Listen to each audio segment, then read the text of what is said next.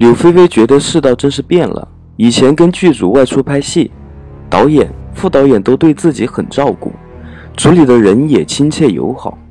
可是这次不一样，自从到这个荒郊野地拍戏之后，所有人都换了一副嘴脸，好像柳菲菲和他们不是一路人似的。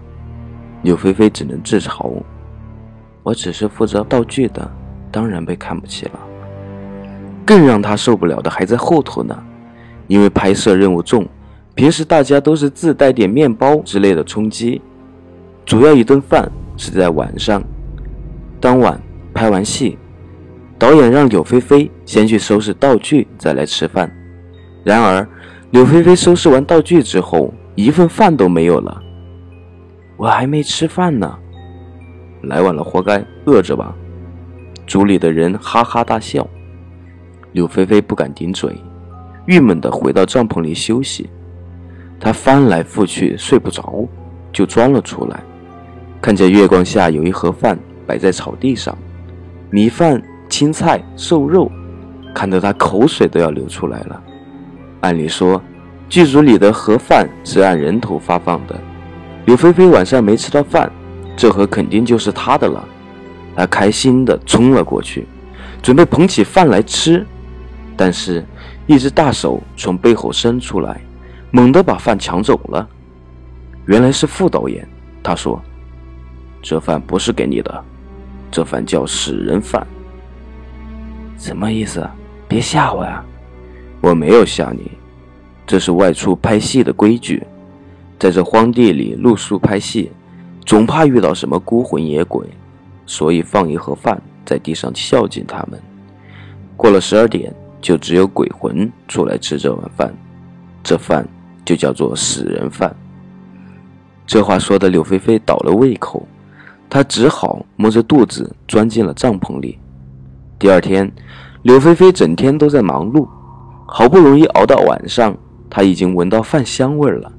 但导演说：“你先去把道具收起来，然后再吃饭。”这岂不是和昨天一样？柳菲菲想先领一份饭，再去干活。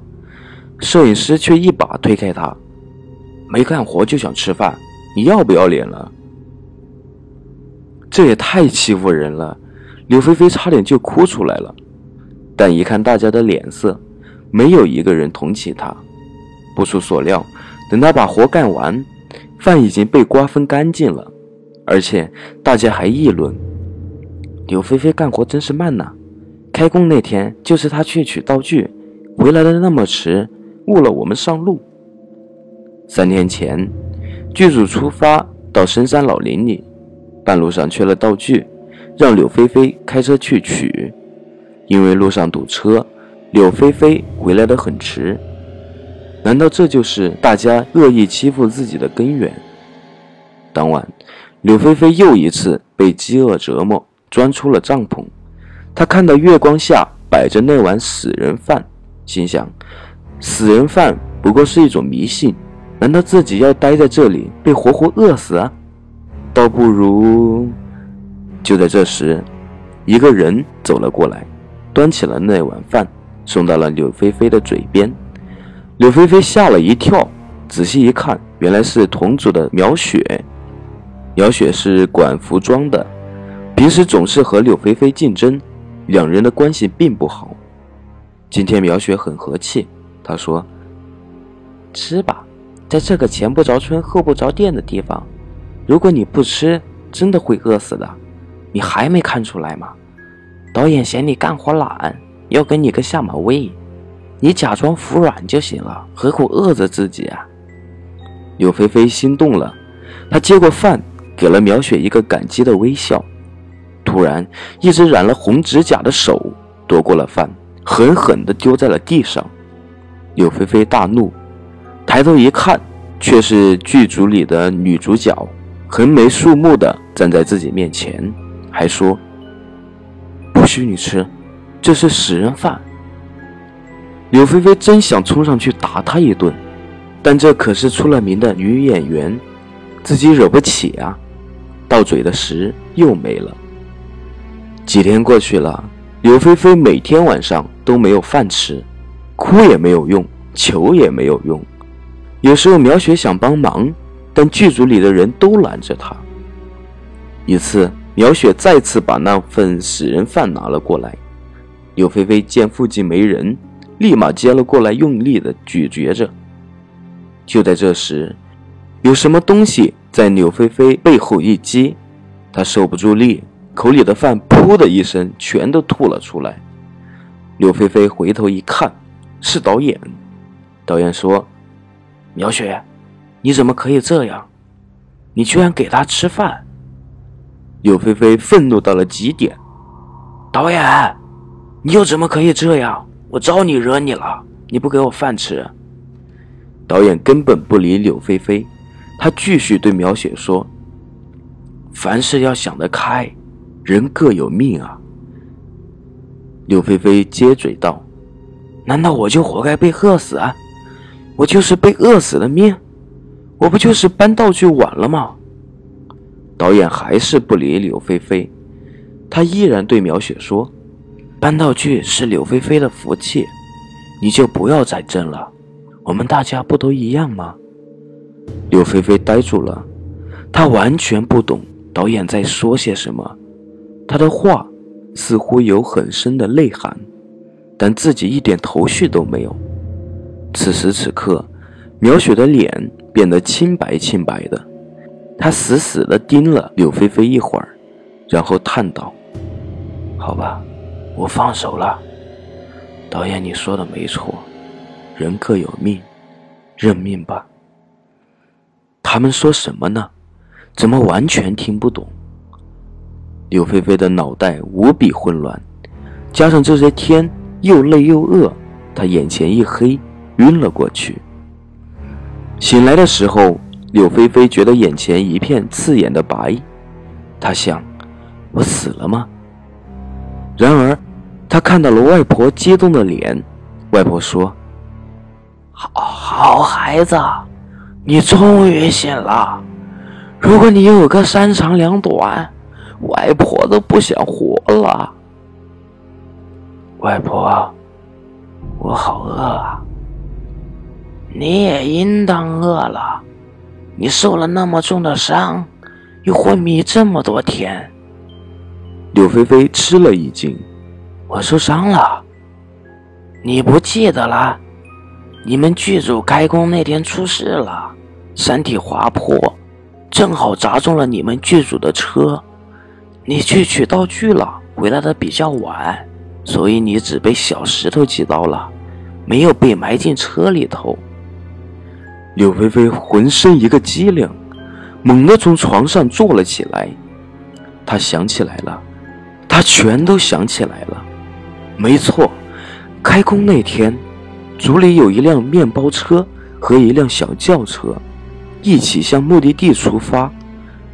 出发没多久，导演发现少了几件重要的服装，就派人去取。柳菲菲当然要争取这个表现的机会了。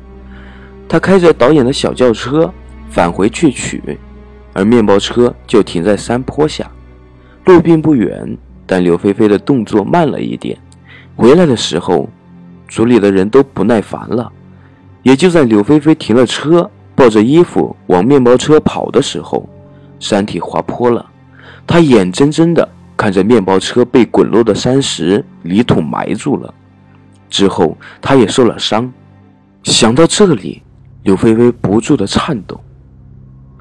组里的人，外婆摇了摇头，都没活下来。听说只有一个叫苗雪的姑娘始终有口气，而且一直说就怪她。但是昨晚他也没能坚持住。柳菲菲顿时软倒在床上。外婆絮絮的说：“你昏迷的时候。”我听到你不停的说死人饭，可把我吓坏了。死人饭是不能吃的，尤其是你这么虚弱的状态，吃了这碗饭就会死的。虽然大脑还是很混乱，但柳菲菲想明白了，怪不得剧组里的人都变了样，他们不让柳菲菲吃饭，把她深深的饿回到了这个世界上来。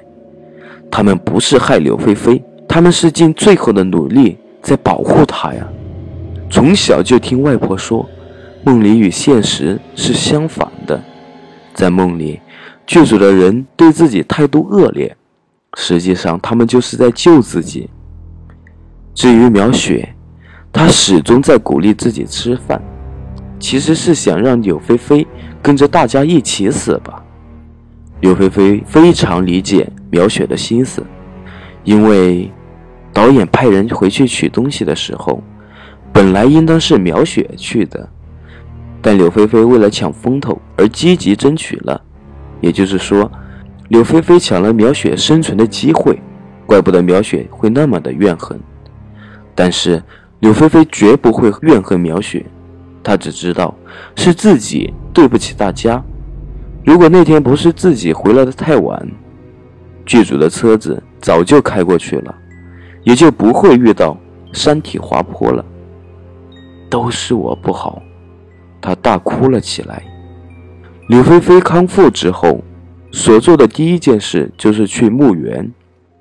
此时，剧组成员都已经安葬，墓地也选在了一块，表示他们生前的团结和情谊。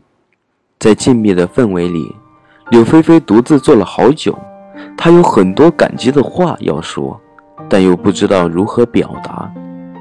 柳菲菲打开了背包，在每个墓碑前都摆了一盒剧组最常吃的盒饭。